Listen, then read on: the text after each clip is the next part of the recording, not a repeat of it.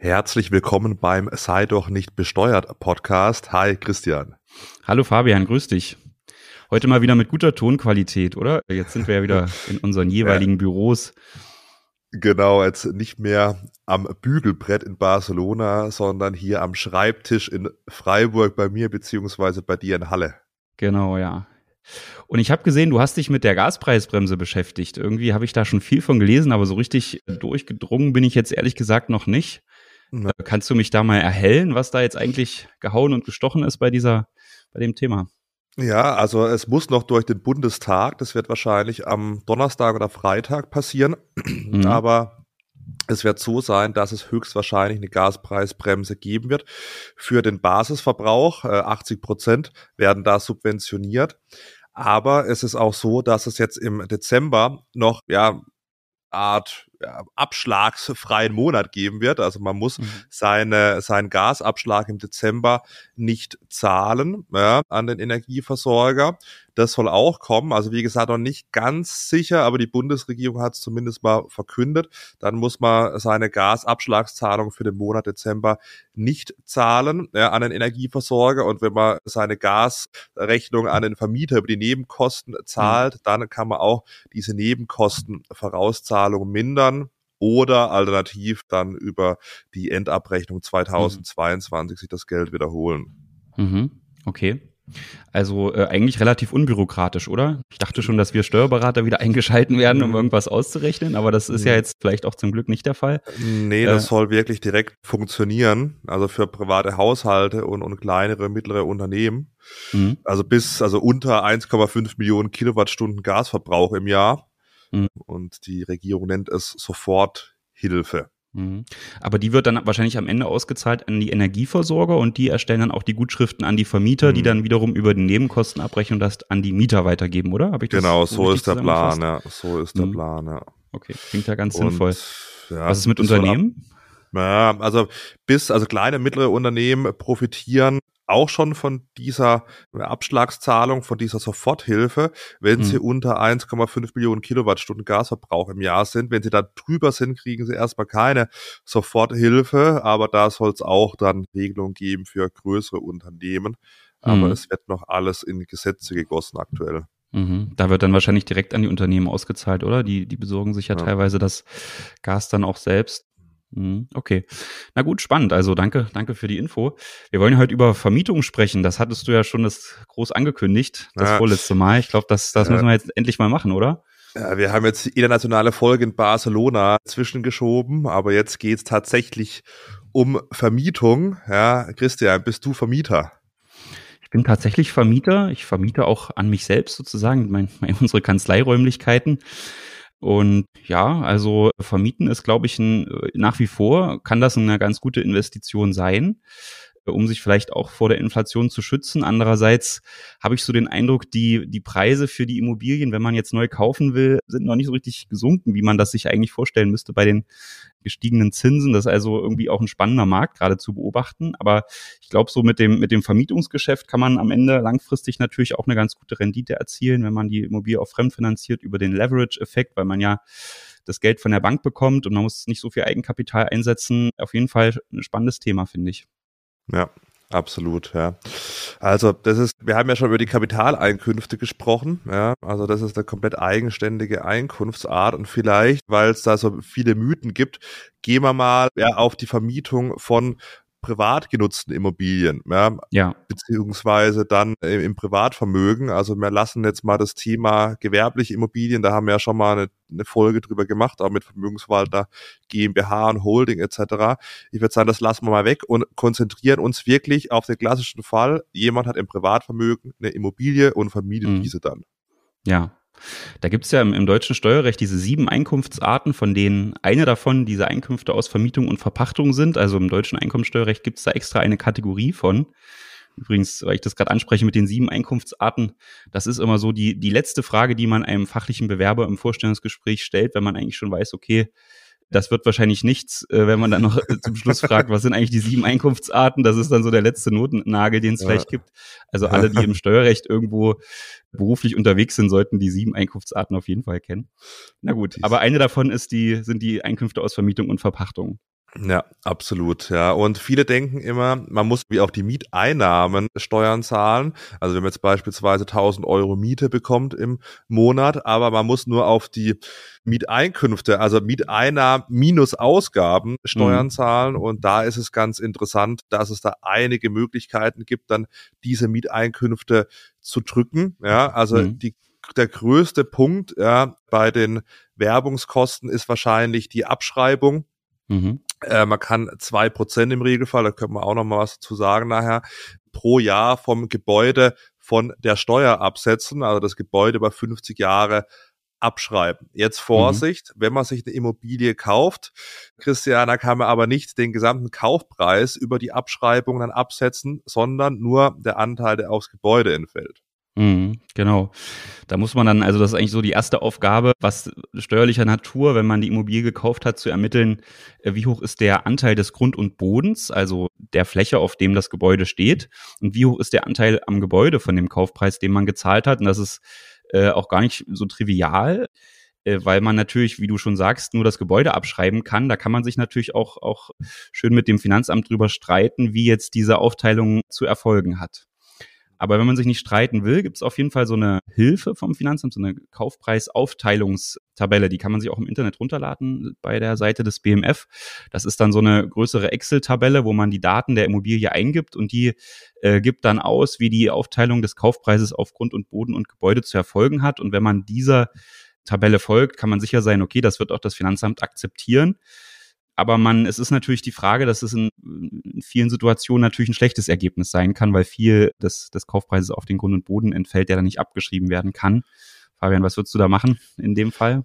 Ja, man sollte sich schon einigermaßen in der Nähe bewegen. Also wenn man jetzt irgendwie für eine Million sich ein Objekt kauft und dann ein Euro auf den Grund und Boden schreibt und 999.000 Euro aufs Gebäude, das man dann abschreiben darf, das wird nicht klappen. Man muss sich aber an diese Kaufpreisaufteilung auch nicht halten.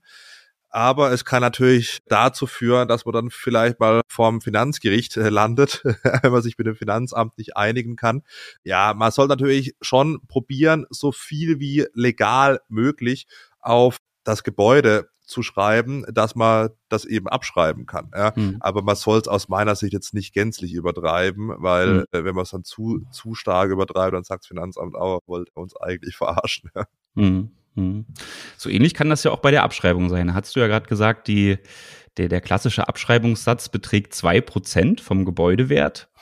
Und ja. äh, übrigens, wenn das, wenn das ein älteres Gebäude ist, das vor dem 01.01.1925 gebaut ist, also jetzt fast über 100 Jahre alt, äh, dann kann man zweieinhalb Prozent abschreiben, also ein bisschen mehr. Das wäre das wär dann über 40 Jahre ne, letztendlich und die zwei Prozent wären über 50 Jahre, würde man den, den Kaufpreis verteilen oder die, die, die Herstellungskosten, um das Gebäude zu errichten. Das ist ja natürlich gerade bei gebrauchten Immobilien vielleicht auch nicht so ganz sachgerecht, äh, weil man jetzt nicht davon ausgehen kann, so eine Immobilie hält noch 50 Jahre, wenn es vielleicht auch viel Sanierungsstau gibt. Da will man die ja vielleicht länger abschreiben. Und da habe ich natürlich, Fabian, bei deinen Videos auch schon ein paar Hinweise zugesehen. Was kannst du denn dazu sagen? Ja, also wenn man, wenn man schneller abschreiben möchte, dann kann man Restnutzungsdauergutachten machen lassen, weil im Gesetz steht auch, man kann auch die tatsächlich kürzere Nutzungsdauer eben wählen. Aber da hat es jetzt ein Bundesfinanzhofsurteil gegeben letztes Jahr. Die haben gesagt, ja, das passt. Man braucht nur ein einfaches Gutachten, um schneller abschreiben zu können, also mit drei oder vier Prozent oder gar noch mehr. Aber es ist so, dass das jetzt eingestellt werden soll zum 01.01.2023. Das steht im Entwurf des Jahressteuergesetzes. Also wenn man so ein Restnutzungsdauergutachten noch machen möchte, dann sollte man schnell sein. Das lohnt sich meistens für Immobilien, die vor 1985 gebaut worden mhm. sind und die in den letzten 20 Jahren nicht kernsaniert wurden. Mhm. Äh, Jetzt äh, ist es natürlich ein bisschen unfair, ich mal, dass jetzt diese Möglichkeit da wegfällt. Ob das da rechtlich okay ist, das müssen dann die Gerichte entscheiden. Aber zumindest der Staat will zum 01.01.2023 abschaffen, diese schnellere Abschreibung. Gibt allerdings dann im Privatvermögen statt diesen angesprochenen zwei Prozent dann drei Prozent Abschreibung. Allerdings erst ab dem 1.07.2023 ist es aktuell geplant und dann auch nur für Neubauten. Warum dann nur mhm. für Neubauten? Das muss mir auch nochmal einer erklären, weil mhm gerade die sind ja eigentlich diese Bauten, die dann länger halten. Ja. Mhm. Aber naja, so sind die aktuellen mhm. Regelungen, die jetzt im Jahressteuergesetz wahrscheinlich durchgehen im nächsten mhm. Monat. Mhm. Ich habe tatsächlich auch mal so eine Anfrage gestartet, um so ein Gutachten erstellen zu lassen, um die Nutzungsdauer eben kürzer beweisen zu lassen. Ja, also dass man einfach sagt, hier, ich habe das Gutachten, die Nutzungsdauer ist kürzer als 50 Jahre, ich will schneller abschreiben. Aber da wurde ich dann natürlich kostenfrei darauf hingewiesen, auch dass das halt meiner Immobilie nicht funktioniert, weil die halt jünger als 1985 war, die ist irgendwie aus den 90ern äh, gebaut. Da habe ich also auch direkt eine Absage, Absage bekommen. Schade eigentlich, ne? Weil in meinem Fall wäre es ja dann so, dass ich eigentlich auch nicht in den Genuss von den drei Prozent Abschreibung komme dann ab nächsten Jahr. Ich bin dann in den zwei Prozent letztendlich gefangen. Ja, das muss man sich schon mal vor Augen führen. Also diese schnellere Abschreibung über diese Gutachten soll eben gesetzlich wegfallen zum ersten ersten. Und dann, aber wenn man jetzt beispielsweise im Juni 2023 dann eine Immobilie fertig hat und vermietet, dann bekommt man trotzdem nur diese zwei Prozent statt den drei Prozent. Wenn ich sie im Juli fertig habe, da bekommt man dann drei Prozent. Also ist immer mhm. Zeitpunkt der Fertigstellung. Vorsicht, es reicht dann nicht, dass man sagt, okay, man wartet noch mal drei Monate mit dem Vermieten, bis wenn sie mhm. fertig ist. Dieser Trick funktioniert nicht. Ich mhm. finde diese Regelung ein bisschen unglücklich, zumal erstmal, dass man es nicht gleich ab dem ersten ersten macht, verstehe ich nicht. Also warum muss man das so ein halbes Jahr strecken? Und zweitens, warum es dann auch nicht für alle Objekte gilt, weil gerade mhm. die älteren Objekte sollten ja schneller abgeschrieben werden, ja. weil Neubau, ja, der muss ja mitunter nicht renoviert werden und alles und alles Mögliche damit gemacht werden. Also das ist rein wirtschaftlich betrachtet Quatsch, will ich mal so sagen. Ja, ja der Steuerfabi, nachdem ich im Europaparlament gesprochen habe, traue ich mich das jetzt. ja. ja gut, wenn der Finanzminister das nächste Mal bei dir ist, musst du auch so offen sprechen. Äh, äh, vielleicht sieht er das auch als Quatsch. man weiß es nicht. Aber das ist natürlich, man muss natürlich schon sagen, wird man jetzt für alle Immobilien das von zwei auf drei Prozent erhöhen, das wird natürlich schon im laufenden mhm. Jahr oder in den kommenden Jahren natürlich schon enorm, das sind Millionen vielleicht sogar Milliarden an, an minder Steuereinnahmen dann äh, bedeuten. Mhm. Und das ist wahrscheinlich der Grund. Also jetzt nicht, dass ja. man nicht erkennt, dass man vielleicht älteres Gebäude, dass das ein älteres Gebäude in eine kürzere Nutzungsdauer hat wie, wie ein jüngeres. Mhm. Also ja. Gut. Da macht die SPD nicht mit, ja. die Immobilieneigentümer zu entlasten. Ja, ja. Gut. Okay, aber das nur am Rande. Tja, wollen wir nochmal über Denkmalschutz sprechen? Ja, hm. genau. Also da gibt's ja, da gibt's auch Möglichkeit, höhere Abschreibung. Also mhm. da hat man dann nicht diese zwei Prozent, mhm. sondern Christian, was hat man da an, an der Höhe von der Abschreibung? Ja, das ist eigentlich nicht schlecht. Also wenn man sich das mal auf dem Papier durchrechnet, kann man mit so einer Denkmalschutzimmobilie, die man selbst renoviert, also das ist wirklich das, entscheidende, das entscheidende Kriterium, man muss die Denkmalschutzsanierung selbst durchgeführt haben. Das geht, reicht also nicht, eine gebrauchte Immobilie mit Denkmalschutz zu kaufen, die schon mal von irgendwem anders saniert wurde. Das bringt einem dann gar nichts. Aber wenn man diese Sanierungsmaßnahmen selbst trägt, dann kann man acht Jahre lang neun Prozent des Kaufpreises plus der, also äh, nee, andersrum neun Prozent dieser Sanierungskosten abschreiben und dann nochmal weitere vier Jahre sieben Prozent. Und auf dem Papier führt das dann in der Regel dazu, man würde ja die, diese Sanierungsmaßnahmen von der Bank finanzieren lassen. Das heißt, man ist jetzt nicht direkt mit Liquidität belastet, sondern kann das über ein Darlehen zurückzahlen. Und gleichzeitig erhält, man halt einen relativ großen Steuervorteil, weil man durch diese hohe Abschreibung natürlich einen Verlust erzielt bei, aus der Vermietung, den man dann mit anderen Einkünften verrechnen kann, sodass es eigentlich am, am Jahresende dann eine relativ hohe Steuererstattung in vielen Fällen gibt. Und äh, das macht diese Denkmalschutzinvestments eigentlich ganz interessant. Aber jetzt. Komma, ist, Komma, aber. ja, genau. Wollte ich gerade sagen. Also, ich, ich weiß nicht, ich habe keine Denkmalschutzimmobilie. Ich habe natürlich, ja, wenn man so als Steuerberater über diese Steuereffekte dann nachdenkt, da ist man natürlich super interessiert an sowas. Aber alle Objekte, die ich mir da bisher angeguckt habe, waren dann so teuer, dass man also gesehen hat, okay, der Steuervorteil wird eigentlich durch den höheren Kaufpreis oder die hohen Sanierungskosten letztendlich aufgefressen. Und so dass ich persönlich da jetzt noch nicht so viele wirklich lukrative Investments gesehen habe, gibt's aber sicherlich und kann in, in vielen Bereichen, glaube ich, dann doch ganz interessant sein. Ja, ja also das, das sehe ich ähnlich. Es wird, also ich bekomme auch oft so Werbeanfragen, also für die ich mhm. Werbung machen sollte, für so mhm. irgendwelche Denkmalimmobilien, aber ich habe mir das alles mal angeschaut und habe das alles abgelehnt, weil, ja. wie du schon sagst, da bringt auch die höhere Abschreibung mhm. nix, wenn, wenn dann der Kaufpreis so unverschämt hoch ist und man hat natürlich enorme Auflagen dann auch. Also man kann ja.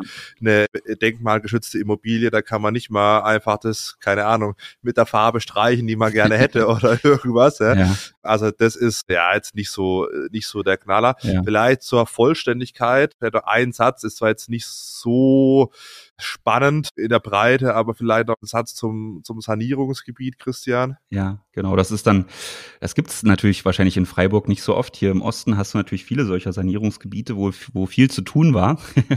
da haben dann die äh, Kommunen dann so bestimmte Sanierungsgebiete bestimmt, äh, wo man eben, wenn man dort äh, Immobilien renoviert hat äh, oder errichtet hat, bestimmte Steuervorteile erhalten hat, nämlich dieselben wie bei der Denkmalabschreibung, also auch acht Jahre neun Prozent und dann nochmal vier Jahre sieben Prozent Abschreibung. Und das kann sich also dann auch gelohnt haben oder kann sich lohnen, in solche Immobilien äh, zu investieren, weil man natürlich dann auch diese, also weniger Auflagen hat. Aber oftmals ist das auch verbunden mit bestimmten Ausgleichszahlungen, die dann die Gemeinde irgendwann in vielen Jahren noch von einem fordert, weil man diese Immobilie im Sanierungsgebiet hat. Hm, ja, also sollte man, glaube ich, auch wissen und, und, sich damit beschäftigen, wenn man an so einer Immobilie interessiert ist oder so eine vermietet. Wenn man wie du aus dem Osten kommt, Christian. Ja. Der Podcast ist ja auch so ein bisschen Völkerverständigung. Ja. so, aber jetzt doch mal vielleicht, was natürlich schon gut ist im Privatvermögen. Wir sprechen ja heute über das Privatvermögen. Da mhm. kann ich ja nach zehn Jahren Vermietung steuerfrei verkaufen. Das heißt, ich mhm. kann diese Abschreibung geltend machen, über, was ich, zwölf Jahre beispielsweise, und dann kann ich steuerfrei verkaufen. Das ist natürlich schon eine geile Sache, ja. Mhm. Mal diese, diese, diese großen Ausrufezeichen, was jetzt Sinnhaftigkeit von so denkmalgeschützten Immobilien etc. angeht. Aber das ist natürlich schon eine gute Sache. Im mhm. Privatvermögen kann ich nach zehn Jahren Vermietung äh, mhm. steuerfrei verkaufen. Ne? Vielleicht ja. sprechen wir da noch kurz über geerbte oder geschenkte Immobilien. Das ist ja auch ein großes Thema. Mhm. Die Erbengeneration kommt, ja. Na, da bist du jetzt ähm, als Freiburger natürlich wieder ganz äh, oben auf. ja, ja, also mein, mein, mein Vater ist noch fit.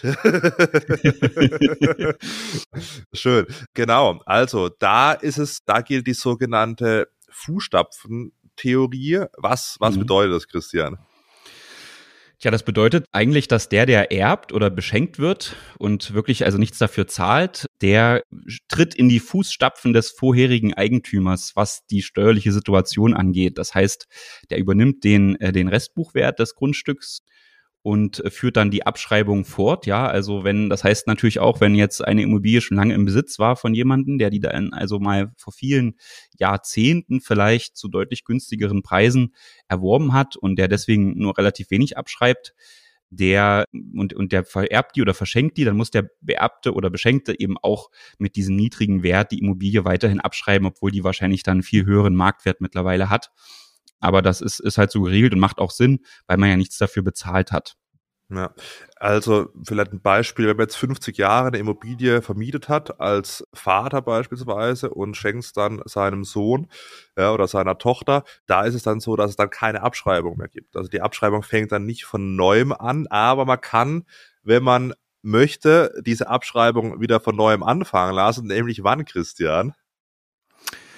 Äh, wenn man das Ganze dann verkauft, ne? Darauf willst du sicherlich ja, hinaus, ja, wenn man genau. jetzt sagt, ich, ja, also wenn dein Vater jetzt zuhört, der ja. muss dir die Immobilie nicht schenken, der kann dir die auch verkaufen.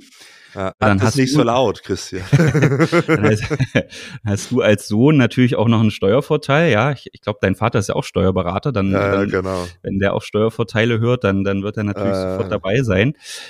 Jedenfalls, also macht das vielleicht wirklich Sinn, dass man sagt, okay, man verkauft die Immobilie, weil der äh, Verkäufer, jetzt sage ich mal die Eltern oder Großeltern, die äh, haben ja schon das Immo die Immobilie länger als zehn Jahre, können also steuerfrei verkaufen. Die, die, die stört der Verkaufspreis, den sie erzielen, nicht. Die müssen den nicht versteuern. Und gleichzeitig der Käufer, also der äh, Sohn, Enkel, Urenkel, Enkelin und so weiter, der kann dann natürlich, weil er ja das Ganze gekauft hat, eine höhere Abschreibung zukünftig äh, geltend machen. Und die Frage ist natürlich auch, okay, wie ist das jetzt? Man will ja eigentlich jetzt nicht unbedingt da so viel Geld hinzahlen oder hat das vielleicht gar nicht, um die Immobilie wirklich zu kaufen. Da könnte man natürlich auch drüber nachdenken, den Kaufpreis zu Stunden. Also, dass man jetzt gar nicht sagt, man geht zur Bank und finanziert den Kauf in der Familie, sondern der Verkäufer stundet den Kaufpreis und sagt, okay, komm, du bezahlst mir das dann in Raten, äh, die vielleicht so auch in etwa der Miete entsprechen oder wie auch immer, ja. Also, dass es da gar keine große Liquiditätsbelastung gibt. Das kann zumindest, was die Abschreibung angeht, interessant sein, aber die Frage ist natürlich, es gibt ja auch die, die Schenkung und Erbschaftssteuer. Aus diesen Gesichtspunkten ist das dann wieder nicht so, nicht so schlau, äh, weil ja. natürlich der sag ich mal, Älteste in der Familie, Großeltern, Eltern, äh, die haben ja dann immer noch das, das Geld in Form der Kaufpreisforderung und äh, irgendwann ist es ja soweit, dass es vielleicht zum Erbfall kommt und dann muss, muss das ja auch mit vererbt werden. Da gibt's halt dann möglicherweise eine Erbschaftssteuer, Schenkungssteuer. Willst du da nochmal ja. auf die Freibeträge vielleicht eingehen? Ja, ich würde da einen Schritt davor, weil viele werden sich jetzt denken, hm, aber ich muss doch Grunderwerbsteuer zahlen, wenn ich eine Ach, Immobilie ja. kaufe. Aber das ist in gerader Linie nicht so. Also wenn jetzt die Mutter zum Beispiel der Tochter oder andersrum, wenn die Tochter der Mutter dann mhm. die Immobilie abkauft in dem Fall oder jetzt der Sohn dem Vater oder was auch immer, mhm. in gerader Linie zahlt man keine Grunderwerbsteuer. Das ist halt mhm. auch noch was Gutes. Also der Verkäufer, wenn er die Immobilie länger als zehn Jahre vermietet hat, der Vater beispielsweise, zahlt keine Steuern, weil die zehn Jahresfrist rum ist und der Sohn in dem Beispiel zahlt dann keine Grunderwerbsteuer. Klar, Notargebühren fallen an, aber das ist schon ganz interessant. Vielleicht noch ein Punkt, weil viele sagen dann auch immer, ja, okay, dann schenke ich einfach halt die Kohle, ja, und kaufe dann mit dieser geschenkten Kohle dann meinem Vater oder meiner Mutter oder so das Gebäude ab oder die Immobilie ab. Und das ist gar nicht mal so leicht. Da muss man so eine gewisse Schamfrist, ja, nennt man das mhm. im, in der Steuerliteratur, einhalten. Also dieses Konzept geht nicht, dass ich Montag, was weiß ich, 400.000 Euro schenke. Das ist nämlich der Freibetrag alle zehn Jahre pro äh, Elternteil und Kind und dann am, am, am Mittwoch, wie kaufe ich dann die, die Wohnung ab? Also so einfach gibt's, geht's nicht das, ja, da muss man eine gewisse Schamfrist einhalten. Also da, wenn man so ein Modell fährt, was, was Schenkung angeht, jetzt ohne Kaufpreisforderung und so weiter und so fort, da sollte man auf jeden Fall einen Steuerberater, eine, Steuerberater, eine Steuerberaterin zu Rate ziehen. Aber jetzt mit, nach dem kleinen Disclaimer noch zu den Freibeträgen. Ich habe schon erwähnt, also beispielsweise von Eltern an Kinder sind es 400.000 Euro und zwar pro Elternteil und pro Kind. Das heißt, Mama kann 400.000 Euro an die Tochter schenken, Mama kann aber auch nochmal 400.000 Euro dann an den Sohn schenken. Genauso wie, wie Papa. Also da kann schon bei mehreren Kindern schon ordentlich was zusammenkommen. Diese Freibeträge gelten alle zehn Jahre und werden auch oft genutzt in, im Rahmen von einer vorweggenommenen Erbfolge, heißt es so schön im Steuerdeutsch. Das heißt, man schenkt alle zehn Jahre bis zu den Freibeträgen, dass man halt später dann keine Erbschaftssteuer zahlt. Äh, bis auf paar Ausnahmen zahlt man nämlich, wenn man erbt, dann genau diese Schenkungssteuerbeträge. Ja, gibt nochmal paar Ausnahmen. Eine, eine Ausnahme könnte man vielleicht noch sagen, die ganz interessant ist.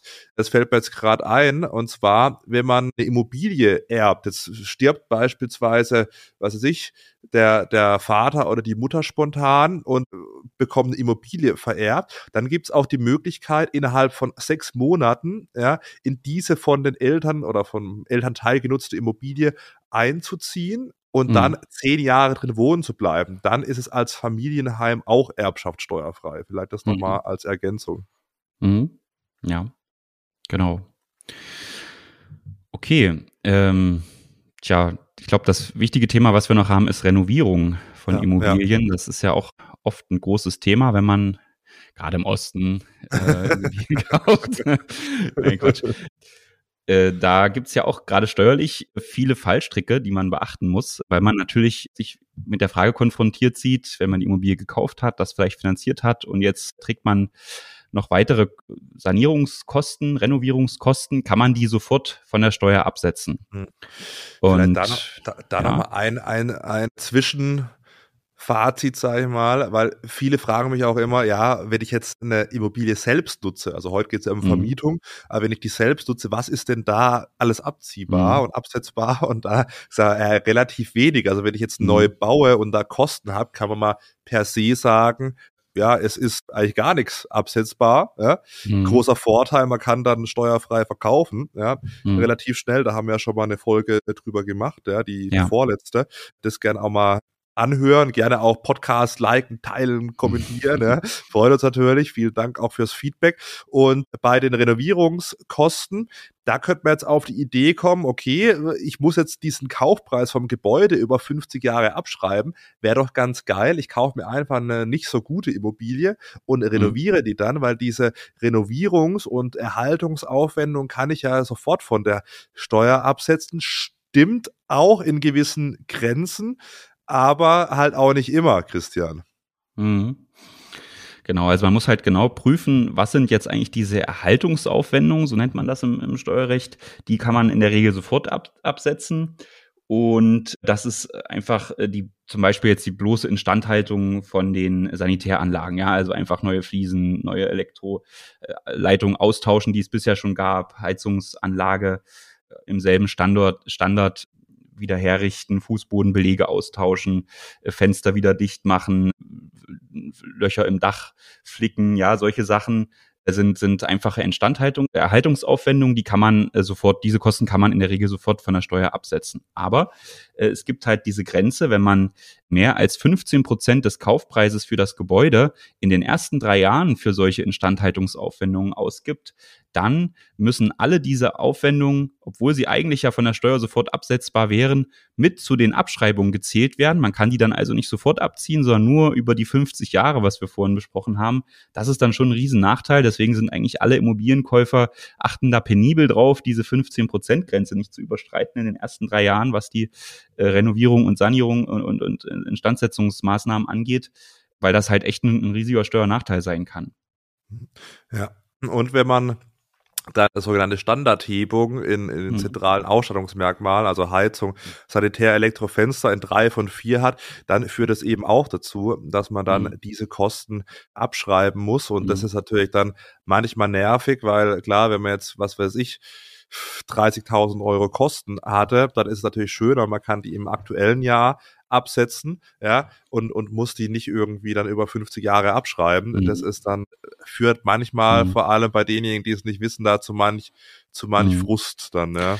Das ist ja auch eine gewisse Falle, sage ich mal, wenn man da jetzt nicht dran denkt und du sanierst die Immobilie ordentlich ne, und, und, und vermietest dann auch zu hohen Mietpreisen, äh, die du dann natürlich auch vielleicht zeitnah äh, bekommst, weil die Mieter einziehen können. Und diese hohen Mieteinkünfte musst du dann natürlich versteuern, im schlimmsten Fall mit dem Spitzensteuersatz, also 42 Prozent. Und diese ganzen Kosten, die du vielleicht auch selbst getragen hast aus Eigenmitteln für die Renovierung oder, oder Instandhaltung, die kannst du dann eben davon nicht abziehen. Das heißt, die Miete, die du dann bekommst, bekommst du nur zum kleinen Teil, weil, die, weil der hohe Steuersatz anzuwenden ist. Und äh, die, die Auszahlung, die du hattest für die Handwerker und so weiter, können sich erst über 50 Jahre steuerlich auswirken. Das ist dann schon, schon manchmal krass in der Liquiditätsrechnung am Ende nach Steuern. Muss man also gut im Auge äh, behalten. Und wie du es gerade gesagt hast, wenn man selbst diese Dreijahresfrist abwartet und sagt, jetzt fange ich an, hier ordentlich zu äh, äh, renovieren und es kommt dann zu dieser Standardhebung, weil man einfach sagt, okay, ich, ich mache hier aus den alten äh, Heizungsanlagen zum Beispiel, mal mache ich jetzt eine richtig, richtig gut, gute neue draus, viel, viel bessere Fenster, viel bessere Sanitäranlage, dann ist das eben auch sofort, also muss das sofort zu den Herstellungskosten gezählt werden und kann nicht, kann nicht sofort berücksichtigt werden in der Steuererklärung. Ja, vielleicht machen wir da nochmal so ein Beispiel dazwischen. Wie viel mhm. Steuern muss ich denn auf die Miete zahlen? Jetzt sehen wir mal an, ich bekomme 1000 Euro Miete im Monat, also 12.000 Euro im Jahr. Und dann kommt es eben drauf an, wir haben jetzt viel über die Abschreibung gesprochen, jetzt sehen wir einfach vereinfacht mal an, das sind 700 Euro pro mhm. Monat runtergerechnet, bleiben noch 300 Euro. Dann hat man vielleicht noch ein Darlehen laufen. Da kann man die Zinsen absetzen, also nicht die komplette Darlehensrate, nicht die Tilgung, sondern die Zinsen. Es sehen wir mhm. vereinfacht an, das sind irgendwie auch 100 Euro. Und dann mhm. hat man noch sonstige Kosten. Ja, das will auch nochmal 100 Euro. Ja, genau, genau, zum Beispiel. und, oder, oder Besichtigungstermine oder mhm. irgendwas, ja.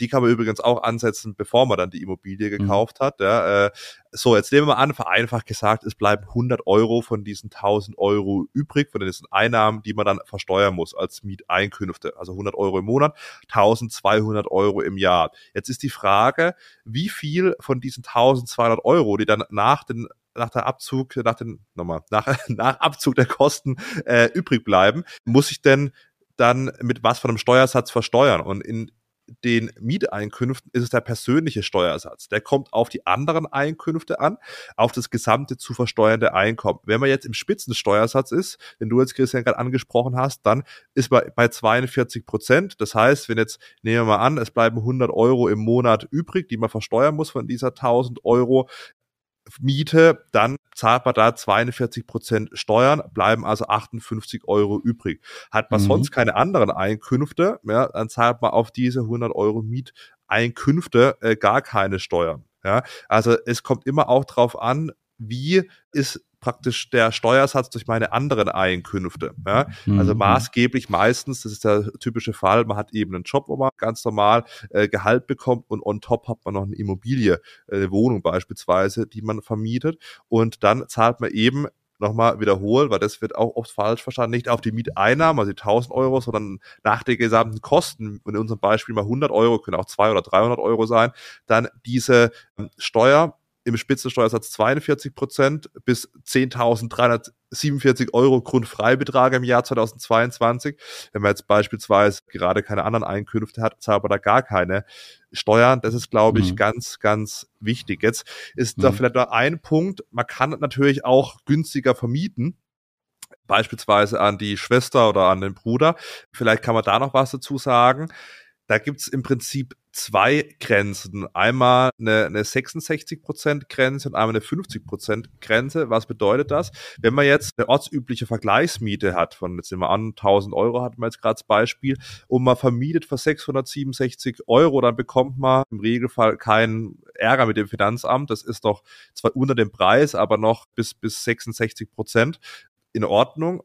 Wenn man jetzt zur Hälfte vermietet, also die 1000 Euro ortsübliche Miete für die Wohnung an die Schwester für 500 Euro vermietet, dann muss man eine Totalüberschussprognose dem Finanzamt vorlegen, dass man auch wirklich langfristig mit dieser mhm. Wohnung auch wirklich Gewinne erzielen möchte oder über einen Überschuss und das nicht so reine Liebhaberei ist, weil wenn das eine Liebhaberei ist, dann kann man es eben dann nicht oder beziehungsweise nur anteilig absetzen. Aber klar, das ist auch eine Option.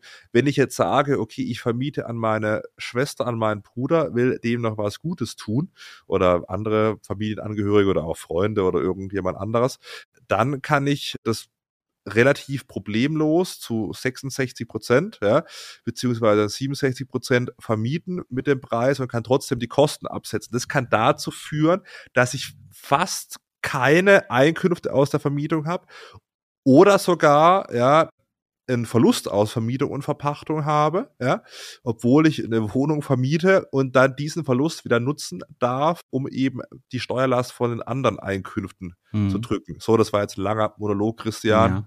Du hast eine Schwester, weiter. die dir was vermieten will, oder?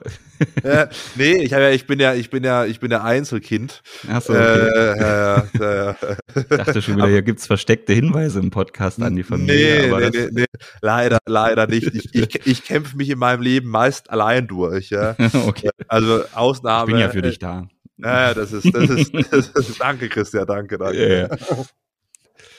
Nee, genau. Also, aber back to topic, äh, das mit der Vermietung, also ich, ich würde gerne auch noch was zu deinem Beispiel sagen, was du ja so schön dargestellt hast mit den 100 Euro äh, Mieteinkünften, die man dann versteuern muss. Wenn man jetzt beurteilen will, ob diese Immobilie, die man vielleicht kaufen will oder die man schon hat, ob das jetzt eigentlich dann auch ein gutes Investment ist, muss man natürlich auch die Cashflow-Seite äh, betrachten. Also wie viel äh, Geld bleibt dann am Ende übrig. Das, das Beispiel, was du gemacht hast, ist natürlich ganz wichtig für die Ermittlung der Steuerbelastung. Und da haben wir ja festgestellt, dass ein Überschuss übrig bleibt, äh, nämlich 100 Euro, die dann zu versteuern sind. Aber auf der Zahlungsseite ist es ja dann in der Regel so, dass noch die Darlehenstilgung zu leisten ist, die also ja auch noch das Bankkonto belastet. Und in deinem Beispiel waren das ja 100 Euro Zinsen. Ähm, da wird es ja dann mindestens mal 100 Euro Tilgung auch geben. Das heißt, am Endeffekt, obwohl man was versteuern muss, äh, bleibt auf dem Konto nichts übrig aus der Immobilienvermietung, weil ja noch die Tilgung zu leisten ist. Also äh, das muss man sich auch immer vor Augen halten und nach meinem, nach meiner Einschätzung ist das jetzt bei vielen angebotenen Immobilien zum Kauf, wenn man die dann mit einem großen Anteil finanziert, wird das auch so sein, dass es vielleicht ein, eine zu versteuernde Mieteinkunftsüberschuss gibt, aber eben auf dem Konto nichts übrig bleibt, weil man natürlich noch die, die Tilgung bedienen muss. Das muss jetzt aber gar nicht schlecht sein, weil man natürlich auf der anderen Seite sagt, mit jedem Monat, in dem man tilgt, wird ja das Darlehen auch niedrig, niedriger und der, äh, die Wertdifferenz, ne, auf der einen Seite ist, steht ja die Immobilie als Vermögenswert, auf der anderen Seite dann das, äh, die Darlehensschuld noch als, als Verbindlichkeit. Und das wird natürlich jeden Monat äh, besser, das Verhältnis, weil mit jeder Tilgungsrate dann ja auch das Darlehen niedriger wird. Also das muss jetzt gar nicht schlimm sein, äh, wenn das so ist, dass die Immobilie am Ende keinen keinen positiven Zahlungsfluss abwirft. Man muss sich da nur drüber bewusst sein und äh, wie gesagt, bei vielen hohen Immobilienpreisen Preisen kann das sogar so sein, dass man jeden Monat was dazu steuern muss, weil eben auch dieser Steuereffekt stattfindet, dass man was versteuern muss, obwohl kein Geld übrig bleibt. Das, das muss man sich, glaube ich, bewusst machen. Ich glaube, bei vielen Angeboten, äh, gerade mit den aktuellen Zinsen, wir sind ja fast wieder bei vier Prozent oder bei manchen mhm. Angeboten sogar über vier Prozent. Ja. Mhm. Wenn du voll finanzierst, bist du, glaube ich, bei viereinhalb, würde ich sagen. Ja, das ist schon, schon Wahnsinn. Ja, und dann äh, kann sein, dass man, wenn man das über 30 Jahre dann zahlt, nochmal ein komplettes Haus an Zinsen hat. Mhm. Also man sagt immer, es hört sich erstmal nicht so schlimm an. Ja, man hat jetzt schon irgendwie einem vier Prozent Zinsen, aber über die Laufzeit, ja, mhm. ist es halt schon brutal. Und dann finde ich es mhm. immer ganz lustig bei Immo-Scout, wenn dann irgendwie Renditeobjekt oder ja. so. Und, und denke ja. mir, okay, allein für die Zinsen könntest du eigentlich schon mal das, das nochmal ein neues Haus bauen. Also nicht nur über Steuern steuern, wie ich immer naja. gern sage. Ja. Also ich, ich habe mir letztens auch noch mal so tatsächlich ein, ein, Objekt angeguckt. Jetzt gehen wir mal von so einer B-Stadt aus oder B-Stadt, ja, wie, wie Halle Saale. Da würde ich sagen, sind, sind Immobilien in vernünftigen Lagen aktuell so mit dem 25-fachen der, der jährlichen Mieteinnahmen angeboten noch. Also so ist mhm. zumindest meine, meine Einschätzung, was ich bei Immobilien Scout sehe. Und äh, das bedeutet ja dann letztendlich eine Mietrendite von vier Prozent. Ja, also wenn man zum Beispiel eine Immobilie kauft für eine Million Euro, würde die dann etwa 40.000 Euro jährliche Mieteinnahmen abwerfen. Und äh, wenn man die jetzt voll finanziert, die Immobilie, dann und man zahlt viereinhalb Prozent äh, Zinsen an die Bank, ja, dann äh, übersteigen ja schon die Zinsen im ersten Jahr die äh, die Mieteinnahmen. Das muss man sich natürlich bewusst machen jetzt äh, aktuell, wenn man in, nicht mit viel Eigenkapital unterwegs ist, dass, dass das natürlich dann wahrscheinlich kein so lohnendes Investment ist äh, ja. im Moment. Ja, absolut. So, gut. Sollen wir mal auf, ja, vielleicht Vermietung von einer Auslandsimmobilie oder, oder ah ja, spannend, Ferienimmobilie ja. noch eingehen. Ja. Weil es, wir, sind jetzt, wir, sind, wir waren jetzt gedanklich immer in Deutschland. Christian gedanklich oft in Halle, ich gedanklich oft in Freiburg. Aber es gibt, gut, viele schönere Orte als Freiburg gibt es fast nicht auf der Welt. Aber äh, es gibt da doch noch, doch noch paar. Vielleicht, wenn man sich eine Ferienimmobilie zulegen möchte und diese vermietet, ja, da muss man außer paar Besonderheiten wissen, die, es kommt drauf an, wo die Ferienimmobilie liegt. Jetzt machen wir mal ein Beispiel innerhalb der EU. Da ist es oft so, dass ich nur in dem Land dann die Steuern zahle, wo die Immobilie liegt. Also mhm. jetzt wir an, ich vermiete irgendwie auf Mykonos eine Ferienwohnung oder mhm. muss ich nur äh, irgendwie in, in Griechenland meine Steuern zahlen. Mhm. Und dann werden diese Einkünfte im Prinzip bei der deutschen Steuererklärung gar nicht angegeben, mhm. beziehungsweise erhöhen dann nicht den Steuersatz. Anders sieht's aus, wenn ich paar Kilometer weiter in der Türkei Ferienimmobilie mhm. habe und vermiete. Da muss ich zwar auch in der Türkei die Steuern zahlen, aber da nicht EU erhöhen diese Mieteinkünfte auch über den sogenannten Programm Progressionsvorbehalt den Steuersatz auf meine anderen Einkünfte. Also das merke ich mhm. dann schon in meiner deutschen Steuererklärung. Da ist es eben Unterschied EU, nicht EU. Mhm, genau. Also das ist auch so ein, so ein gewisses Prinzip im internationalen Steuerrecht, auf das man sich eigentlich verlassen kann. Das, das trifft auf alle Staaten zu, mit denen Deutschland ein Doppelbesteuerungsabkommen abgeschlossen hat. Und das sind, sage ich mal, die, die meisten Staaten, die man kennt. Man muss schon fast suchen, um ein Land zu finden, mit dem es kein Doppelbesteuerungsabkommen gibt. Und da ist es eben so, dass das Belegenheitsprinzip gilt. Das heißt, die Steuern für Immobilien sind immer dort zu zahlen, wo die Immobilien belegen sind.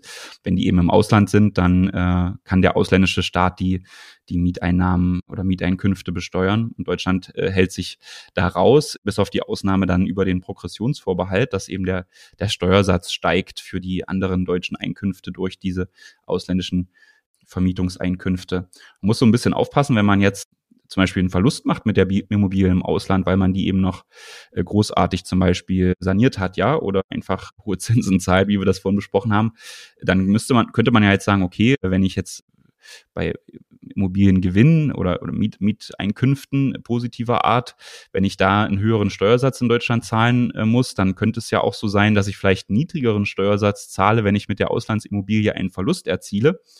Und äh, da gibt es aber natürlich, äh, wie, wie könnte es anders sein, auch eine Einschränkung, gibt es den Paragraphen 2a im Einkommensteuergesetz, der dann äh, in vielen Fällen es verbietet, diesen äh, Verlust aus der Immobilie steuerlich zu berücksichtigen, wenn die im Ausland liegt, im Drittland. Ja, sollte man also äh, jetzt, um die deutsche Steuerbelastung zu senken, eine Auslandsimmobilie zu kaufen, ist, ist wahrscheinlich keine gute Idee. Als Wertanlage kann das sicherlich Sinn machen, oder? Ja, ja, vor allem vielleicht auch mal irgendwann zur Eigennutzung wenn man dann den Struggle hinter sich hat und dann irgendwo in Griechenland dann aufs Meer schaut, das stelle ich mir auch schön vor. ja, aber ich glaube, dass wenn wir dann immer nur noch Videos von dir sehen, irgendwie mit Meer im Hintergrund, ich weiß nicht, ob ich, das äh. dann so zufriedenstellend wäre. die weiße Wand. Äh, ja, ich, ich gehe jetzt erstmal nach Frankfurt zur Text Technology Konferenz. Mhm. Da bin ich morgen, morgen auf der Bühne. Also erstmal meistens reise ich in, im Inland wie mhm. im Ausland. Vielleicht machen wir noch mal ein, das ist mir gerade eingefallen, noch mal ein Punkt zu, wenn ich eine Immobilie kaufe. Wir haben jetzt viel über Kaufpreise, Abschreibungen und, und Einkünfte, alles Mögliche gesprochen. Aber es ist natürlich so, es gibt leider auch Nebenkosten bei der Immobilie. Mhm. Wir haben vorhin mal drüber gesprochen, dass es eben in gerader Linie keine Grunderwerbsteuer gibt, aber das ist halt eher der mhm. Ausnahmefall. Meist kauft man eine Immobilie von einem Verkäufer, der nicht in gerader Linie verwandt mit einem ist. Dann gibt's eben die Grunderwerbsteuer. Es mhm. gibt natürlich auch weitere Kosten, die anfallen, wenn ich dann eine Immobilie kaufe. Und da muss man ja unterscheiden, sind sofort abziehbare Werbungskosten oder ist es eben nicht sofort abziehbar? Und gerade bei der Grundsteuer und den mhm. Notarkosten, das sind ja mitunter schon hohe Kosten, ja, mhm. je nachdem, wo man dann in welchem Bundesland man ist, beispielsweise fünf Prozent vom, vom Kaufpreis. Und diese mhm. Kosten, Christian, kann ich ja leider auch nicht sofort abziehen. Genau, das stimmt. Die müssen dann eben auch mit auf den Kaufpreis aufgeschlagen werden und dann über die Abschreibung halt über die 50 Jahre in der Regel lösen die sich dann langfristig in der Steuerbelastung aus. Aber das ist natürlich, muss man viel Geduld haben. Also es gibt bei, bei der, beim Grundbuch, also wenn man jetzt bei der Bank ist, dann für mhm. die, für die Grundbuchkosten, die mhm. sind dann sofort abziehbar, aber eben mhm. Grunderwerb, Steuer, Notarkosten mhm. sind nicht abziehbar. Vielleicht noch ein Punkt, wir haben jetzt vorhin schon mal angesprochen, wenn man keine Vermietung hat, also die Immobilie selbst nutzt, beziehungsweise sie nicht vermietet ist, kann man diese Kosten nicht absetzen. Jetzt kann es allerdings mal so sein, ja, also in Freiburg weniger, wenn hier eine Wohnung auf den Markt kommt, dann, ist, dann stehen hier 100 Leute, wollen die mieten. Aber euch drüben, Christian, im Osten ist es ja nicht immer so, da gibt's auch mal einen Leerstand. Wie ist es denn als Vermieter, wenn ich die Wohnung nicht vermietet bekomme? Soll ich da einfach mal stillhalten und trotzdem die Kosten mhm. absetzen oder soll ich da aktiv werden und, und, und dem Finanzamt probieren, ja, klar zu machen, dass ich doch vermieten möchte. Mhm. Naja, irgendwann kommt natürlich dann die Frage, was ist denn mit deiner Vermietungsabsicht, wenn du über mehrere Jahre dann nur Kosten geltend machst in Form der Abschreibung, Grundsteuer und so weiter und aber keine Einnahmen kommen, willst du denn überhaupt noch irgendwann vermieten? Ja, die Frage stellt dann natürlich das Finanzamt irgendwann. Und da gibt es natürlich auch ausführliche Rechtsprechung dazu, wo man dann sich drüber gestritten hat, weil die Vermieter natürlich sagen, na klar, doch, ich will noch vermieten. Aber das ist in der Regel so ausgegangen, dass man eigentlich sagen kann, das Finanzamt hat schon ein Recht darauf, da nachgewiesen zu bekommen, dass man ernsthaft noch in, in Erwägung zieht oder, oder sich bemüht, die Immobilie äh, vermieten zu wollen. Und da muss man dann eben Makler beauftragen, Immobilienanzeigen schalten, vielleicht sich über Angebote von, von Handwerkern vorlegen, die äh, Sanierungsstau beseitigen und so weiter. Also da, wenn man so eine Immobilie hat, die, äh, die, die lange im Leerstand ist, muss man auf jeden Fall aktiv werden, um die Kosten weiterhin geltend zu machen. Ja.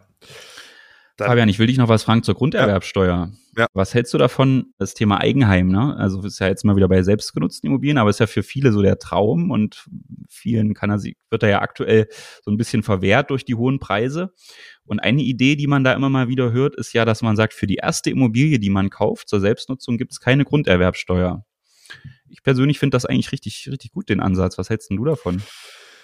Ja, die Frage ist halt, ob dann die Verkäufer diese gesparte Grunderwerbsteuer mhm. nicht einfach auf den Kaufpreis eins zu eins mhm. wieder oben draufschlagen, mhm. weil sie sagen können, normalerweise müssten sie ja gezahlt werden, die Liquidität ist im Markt da und dann schlägt man halt diese gesparte Grunderwerbsteuer auf den mhm. Kaufpreis, dann zahlt man die nicht ans Finanzamt, mhm. sondern eben an den Verkäufer.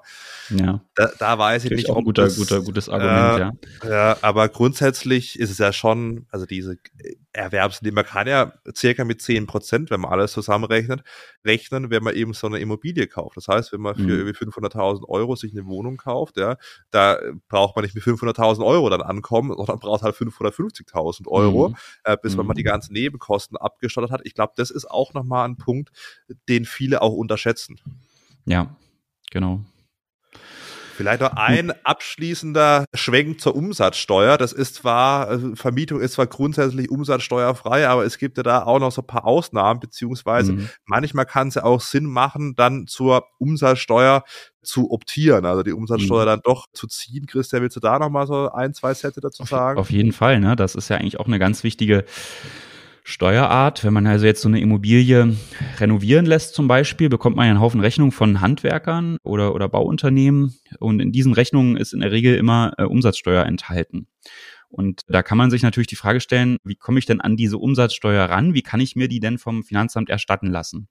Und das geht ja immer dann, wenn man äh, selbst umsatzsteuerpflichtig, umsatzsteuerpflichtige Einnahmen erzielt. Und wie du das schon richtig sagst, bei Immobilien gibt's, Immobilienvermietung gibt's eine grundsätzliche Umsatzsteuerbefreiung. Also die Immobilienvermietung ist immer umsatzsteuerfrei.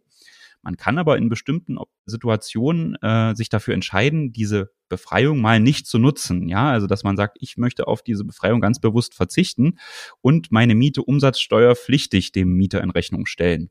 Und das hat natürlich den Vorteil, dass man dann die, die in Rechnung gestellte Umsatzsteuer aus den, von den Bauunternehmen zum Beispiel, die bekommt man dann vom Finanzamt erstattet. Und diese Vermietung mit Umsatzsteuer, die geht aber nur, wenn der Mieter selbst ein, ein Unternehmer ist, der auch umsatzsteuerpflichtige Umsätze erzielt. Also wenn jetzt der Mieter zum Beispiel eine Steuerkanzlei ist, ja, diese ist ja auch umsatzsteuerpflichtig, da könnte man einen Mietvertrag regeln, so, liebe Steuerkanzlei, du zahlst jetzt die Miete mit Umsatzsteuer an mich. Und das tut der Steuerkanzlei als Mieter auch gar nicht weh, weil die können ja wiederum selbst die äh, Umsatzsteuer aus der Vermietung dann beim Finanzamt erstattet bekommen.